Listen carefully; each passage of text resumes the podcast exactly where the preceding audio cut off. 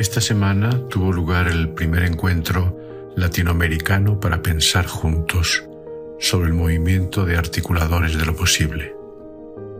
En la intervención que tuve el día del inicio, planteé que según transcurre mi vida, he ido dando importancia al verbo cuidar.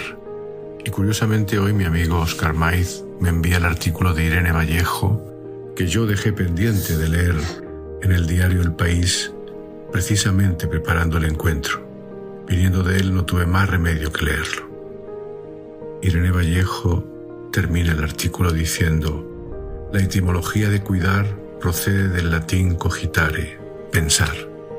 La máxima cogito ergo sum podría dar lugar a un audaz cuido, luego existo, mientras parecen avanzar los argumentos implacables que nos empujan a una carrera ciega y despiadada, Antígona encarga la comunidad del cuidado, la mirada ojerosa que decidió ser generosa, la llamada a poner el sentido común al servicio del sentido de lo común.